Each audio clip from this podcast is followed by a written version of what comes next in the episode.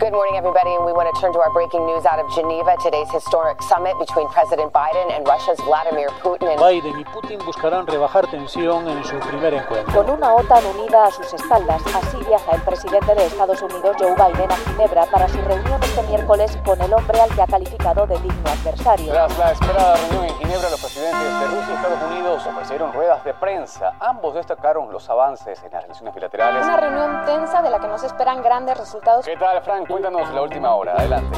Desde la sala de redacción de La Tercera, esto es Crónica Estéreo. Cada historia tiene un sonido. Soy Francisco Aravena. Bienvenidos.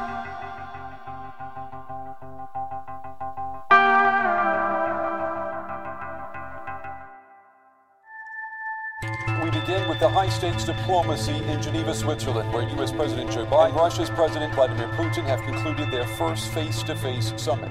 Ambos se conocían personalmente, pero las circunstancias históricas del primer encuentro como presidentes del estadounidense Joe Biden y el ruso Vladimir Putin en Ginebra eran muy distintas que cuando estrecharon su mano por primera vez, uno vicepresidente y otro primer ministro, en 2011.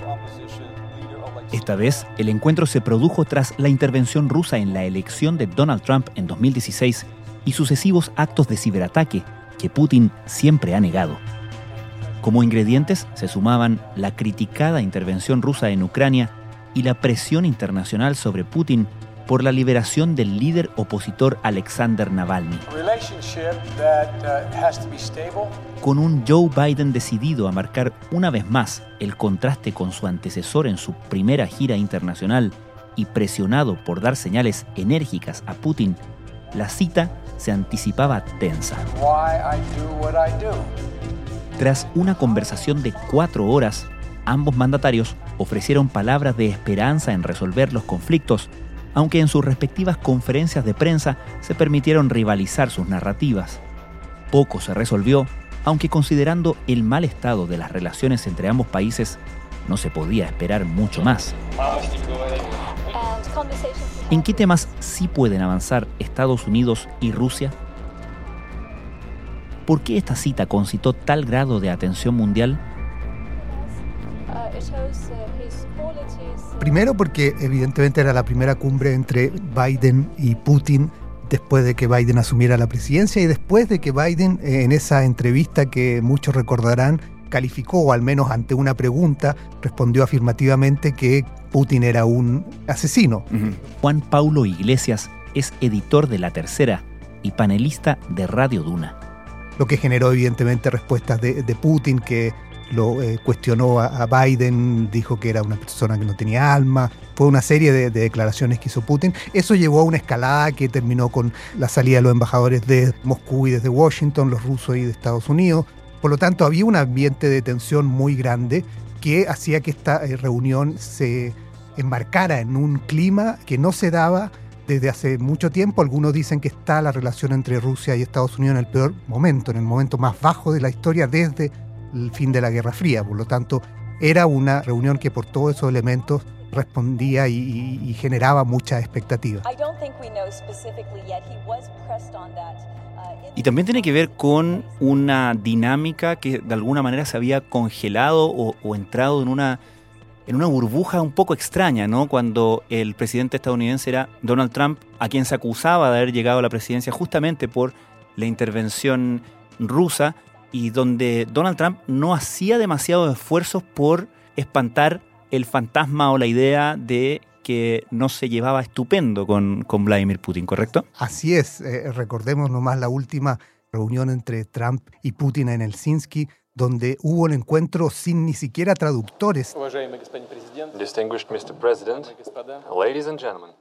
Sin nadie de Estados Unidos que acompañara al presidente, lo que despertó muchas dudas sobre qué hablaron, qué se dijeron, en qué se comprometió Trump en ese minuto con Putin. Hubo mucha discusión y mucho temor incluso en algunos sectores sobre ese espacio eh, sin testigos en la reunión entre Trump y Putin. Y hay que recordar además que la relación antes de que Trump asumiera la presidencia, el clima y la tensión entre Estados Unidos y Rusia venía creciendo. Recordemos que el 2014 se produjo la, la invasión de Crimea y todo el conflicto con Ucrania, eso tensionó muchísimo las relaciones, Hubo un cuestionamiento de algunos incluso a la reacción considerada un poco blanda de Obama frente a la situación y a la eh, medida que había tomado Putin. Por lo tanto, había un clima de mucha tensión. Recordemos además que hubo varios casos de espionaje que se revelaron en Estados Unidos, uno famoso que fue el de esta red de espías que vivían en Estados Unidos casi en un clima, en un estado de, somnolencia o ocultos, eh, para aparecer y despertar cuando fueran requeridos. Por lo tanto, había ese clima de tensión que cuando Trump llegó a la presidencia ya llegó con todas las dudas sobre cuánto había influido Rusia en la elección y Trump llegó sin mostrar mucho asco, digamos, a que se lo vinculara con Putin y a, sugerir una cierta buena relación con Putin, pese a que toda la, el establishment de inteligencia en Estados Unidos había cuestionado mucho el rol de Rusia durante las elecciones con informes muy claros sobre ese papel. Trump incluso tuvo una relación tensa con eh, algunas agencias de inteligencia del propio Estados Unidos, producto de esto, y llegó en este ambiente, digamos, que lo llevó a siempre sospecharse de una relación un poco especial entre él y Putin.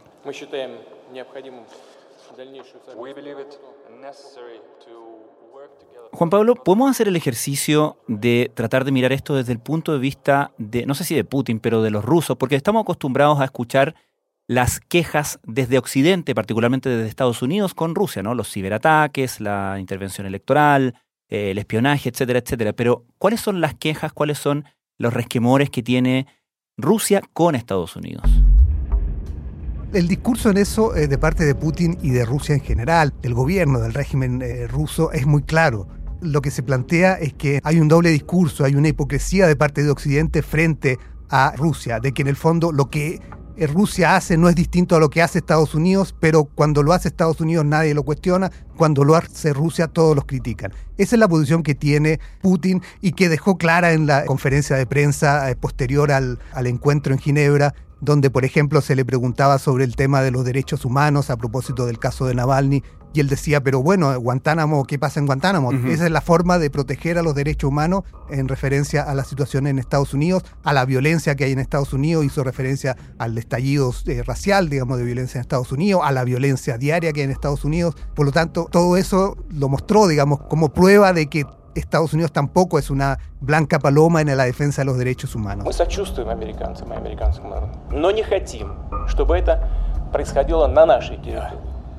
Y esa es la posición que ha tenido siempre Putin y la que ha tratado de impulsar, y por eso uno de los temas centrales de su política exterior, pongámoslo así, entre comillas, su gran política exterior, fue impulsar todo este canal de televisión ruso, que hoy día está eh, en distintas plataformas de cable en el mundo entero, para tratar de transmitir la visión de Rusia que se contradice con la visión de los medios de Estados Unidos como CNN o otros canales de televisión por cable de Estados Unidos. В принципе, все, что происходит в наших странах, так или иначе, за это несет ответственность политическое руководство и первые лица. ¿Sabemos en qué puntos probablemente no van a llegar a acuerdo jamás Estados Unidos y Rusia, por lo menos esta administración de Estados Unidos con esta administración rusa, a la cual podemos proyectar que le quedan bastantes años, ¿no? Pero ¿en qué cosas son las que sí tienen que llegar a acuerdo, las que sí tienen que trabajar? ¿Dónde está ahí la clave de la buena negociación? A ver, en la reunión de, Ginebra eh, hubo dos puntos donde sí se dio un primer paso, que fue importante y que si no se daba ese primer paso, definitivamente iba a ser un, un fracaso total, digamos. El clima después de la reunión no digamos que fue especialmente amistoso, pero sí se avanzó en esos dos puntos que eran clave. Uno era el regreso de los embajadores, que era lo básico, o sea, para poder tener la plana diplomática de uno y otro país en pleno en los respectivos países. Eh, para poder trabajar. Y el segundo era la renovación del tratado New START de armas, que era un punto central para ambas partes, especialmente para Putin, que lo veía como un tema fundamental. Esos dos temas ya se dio un paso positivo. El tema siguiente, y es probablemente el tema más importante que se debe avanzar, es el tema de la ciberseguridad, que ambos países, especialmente Estados Unidos, cuestiona y acusa a Rusia de estar detrás de una serie de ciberataques. El mayor de todos se produjo hace poco tiempo cuando se afectó el oleoducto, el más grande oleoducto de Estados Unidos en la costa este. Y eso fue un problema que eh, Estados Unidos viene denunciando desde hace tiempo, digamos, la intervención de hackers rusos a sistemas, tanto al ingreso a instalaciones del gobierno, instalaciones militares, como a infraestructura de Estados Unidos. I talked about the proposition that certain critical infrastructure should be off limits to attack, period, by cyber or any other means. I gave them a list. If I'm not mistaken, I don't have it in front of me, 16 specific entities, 16 defined as critical infrastructure under U.S. policy, from the energy sector to our water systems. Por lo tanto, ese es un punto en que se debe avanzar. Putin ayer en la conferencia de prensa también dijo que los mayores ataques de hacker y de ciberataques son de Estados Unidos hacia Rusia, no de Rusia a Estados Unidos. Por lo tanto, él también denuncia cierta intervención de Estados Unidos en su país ese punto donde se acordó avanzar y empezar a conversar sobre ese punto. No hubo ningún avance concreto en esta reunión, pero sí una disposición a conversar para adelante. Es un punto central donde se espera que se llegue a algún acuerdo. Si no se llega a algún acuerdo en eso, evidentemente va a ser un fracaso total, porque los otros puntos que vienen son el tema de Ucrania y la situación que está compleja ahí, pero se ve difícil algún avance más allá de dejar la situación stand-by y sin violencia, que es lo que se ha buscado. Y los otros temas son temas de Medio Oriente, donde eventualmente también se podría avanzar, es la situación de Siria y sobre todo la situación de Libia, que hoy día es un país, un Estado fallido, digamos, donde se cuestiona la intervención además de, de, Rusia, de mercenarios rusos, igualmente que en Siria. Pero esos dos temas también eventualmente se podría avanzar.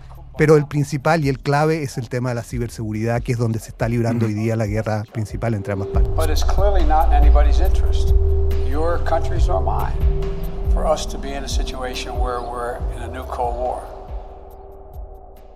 Supongo que nadie esperaría que Vladimir Putin llegara a esta cumbre a decir, bueno, sí, en realidad hicimos todo esto ciberataque, quizás se nos pasó la mano, digamos. O sea, naturalmente él siempre lo ha negado y, y podemos proyectar que siempre lo va a negar. Pero de alguna manera podríamos entender que estos ciberataques además de el daño, el perjuicio que ocasionan, también son demostraciones de fuerza y por lo tanto son elementos que obligan a la contraparte a ceder en otros puntos, a negociar, como quizás fueron las armas nucleares en los 80? Perfectamente, ese es probablemente el tema, el cómo está usando Putin eso como una arma de negociación, cómo ha usado generalmente la fuerza Putin como arma de negociación. Algunos plantean que ya el hecho que la cumbre se haya realizado y que ambos se hayan reunido en Ginebra es el primer triunfo para Putin. Putin era el que ganaba más que Biden con esto, según algunos plantean, porque lo que Putin quería es que lo pusieran al mismo nivel en el escenario eh, internacional como representante de una gran potencia mundial, que es lo que él siempre ha querido mostrar, que Rusia es un actor fundamental y una potencia mundial y tiene que ser tratado como tal. Por lo tanto, evidentemente eso es un elemento clave, el del uso de, ese tipo de medidas para presionar, como se plantean algunos que el aumento de fuerzas de Rusia en la frontera con Ucrania hace algunas semanas y que finalmente después de eso llevó a que el propio Biden le pidiera a Putin una cumbre una reunión entre ambos, fue una estrategia de Putin para forzar a Biden a que finalmente mm. se reunieran es la interpretación que hacen algunos, no tenemos elementos para saber si efectivamente es así o no. Pero claramente el tema de la ciberseguridad y el tema de los ciberataques es un elemento de presión que usa Putin en esta lucha de poder. Hay una frase y una imagen incluso muy reveladora de los últimos meses de la administración Obama, cuando se encuentran Barack Obama y Vladimir Putin como en un pasillo, y Obama como que lo llama a un rincón, ¿no? Y le dice, cut it out, córtala supuestamente en referencia a las intervenciones que ellos ya estaban detectando a nivel de redes sociales, de bots y todo eso en el marco de la campaña. De hecho, al gobierno de Obama se le critica no haber sido suficientemente eficaz al detener eso y que básicamente decirle córtala al líder del país no es la manera de, bloquear esos intentos, ¿no? Eh, pero, ¿qué podemos pensar que aprendió Joe Biden de la manera en que Barack Obama se relacionó con Vladimir Putin? A ver, probablemente la experiencia del gobierno Obama le va a servir a Biden por distintas razones, porque probablemente el gobierno de Obama fue el, el, que mantuvo una relación más tensa y compleja con Putin, ya sea porque el minuto eh, histórico en que se produjo y que Putin estaba consolidando su proyecto hizo que coincidiera con el gobierno de Obama. No lo sabemos, pero evidentemente en esa relación fue una muy mala relación. Recordemos que Hillary Clinton como secretaria de Estado partió con la idea de este reset, de resetear las relaciones y de partir de cero después de unas relaciones que se habían eh, desgastado con eh, eh, Bush, pese a que con Bush había partido muy bien, digamos, y hubo una relación muy buena, pero después esa relación se fue deteriorando. Cuando llegó Obama, partió con esta idea de resetear las relaciones, pero rápidamente eso volvió a, fracasar. Recordemos que pocos meses antes de que asumiera Obama, eh, Rusia invadió Osetia del Norte, digamos, y todo el conflicto que se produjo con eh, Osetia y con Georgia en esos meses, digamos, de mediados del 2008. Por lo tanto, llegó en una muy mala situación y a partir de ahí la relación se fue tensionando y, complicando producto del espionaje, producto de, lo que pasó en Ucrania y de la cuestionamiento a la forma en que Obama respondió. Y es probablemente ahí donde quizás Biden haya aprendido lo que debe y lo que no se debe hacer con, con Putin, porque en ese minuto se le cuestionó mucho a Obama que no había reaccionado con la dureza que correspondía para un hecho como el que eh, fue eso, digamos, la, invasión de, Crimea por parte de las fuerzas rusas. Joe Biden, de hecho, tiene una carrera muchísimo más robusta en términos de relaciones internacionales, eh, producto de su año en el Senado, en el Comité de justamente relaciones internacionales, y se le atribuye mayor, no sé si decir sabiduría, pero mayor templanza al respecto, ¿no? Así es, siempre se ha dicho que es una persona con una larga experiencia internacional, eh, formó parte de los comités del Senado de temas de relaciones internacionales, de seguridad, ha estado eh, en eh, una larga carrera política que le ha dado mucha experiencia. Fue una de las razones también, decían muchos, de por qué Obama optó por él para vicepresidente. El problema de, de Biden, más allá de la templanza que tú planteas, es que es una persona que a veces comete algunos errores, algunas declaraciones que no son afortunadas y que eh, complican, pero evidentemente sus años, su experiencia le han permitido y le deberían permitir manejar con mayor calma la situación, pese a que en su conferencia de prensa de hoy día hubo algunos detalles que no sugirieron... Eh, especialmente esa templanza, esa calma, porque en algún minuto un periodista le preguntó por qué hablaba de que o tenía confianza en, Putin y él respondió que jamás había dicho que tenía confianza y después de la, de la conferencia de prensa se acercó a él y le dijo, digamos, que jamás había dicho que tenía confianza, que como que él no tenía confianza en Putin. Eh, fue un episodio un poco complicado en la conferencia de prensa, pero que mostró el clima y el ambiente y la tensión de la reunión, evidentemente, y de los mensajes que se querían dar después de la reunión.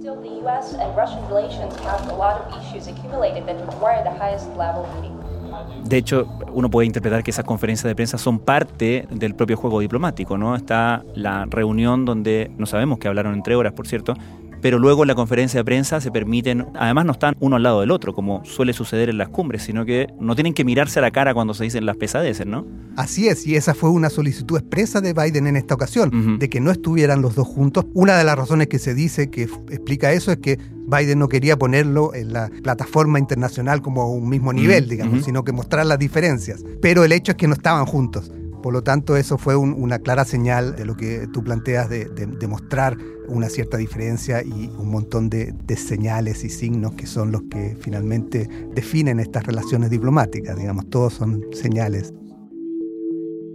Por último, hay otro aspecto que es para Estados Unidos crucial, o por lo menos para la administración de Joe Biden en su declaración de intenciones en términos de política exterior, donde Rusia juega un papel bastante relevante, que es Irán. A ver, en el tema de Irán es un tema complejo, sobre todo por el momento actual. Eh, Irán va a elecciones eh, en estos días. Probablemente el ganador de esas elecciones va a ser un presidente bastante más halcón, digamos, de línea dura. Por lo tanto, eso va a generar evidentemente un clima mayor de tensión o podría generar un clima mayor de tensión en momentos en que Biden quiere restablecer los acuerdos de los cuales Trump se retiró. Por lo tanto, el factor Rusia, que tiene gran injerencia en, Irán, podría jugar un rol clave y hay que ver qué se saca en limpio de, de la reunión de Ginebra para poder avanzar en ese tema, digamos.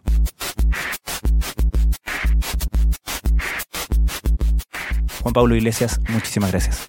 Gracias a ti. Crónica Estéreo es un podcast de la tercera. La producción es de Rodrigo Álvarez y la edición de quien les habla, Francisco Aravena. La postproducción de audio es de Michel Poblete. Nuestro tema principal es Hawaiian Silky de Sola Rosa, gentileza de Way Up Records.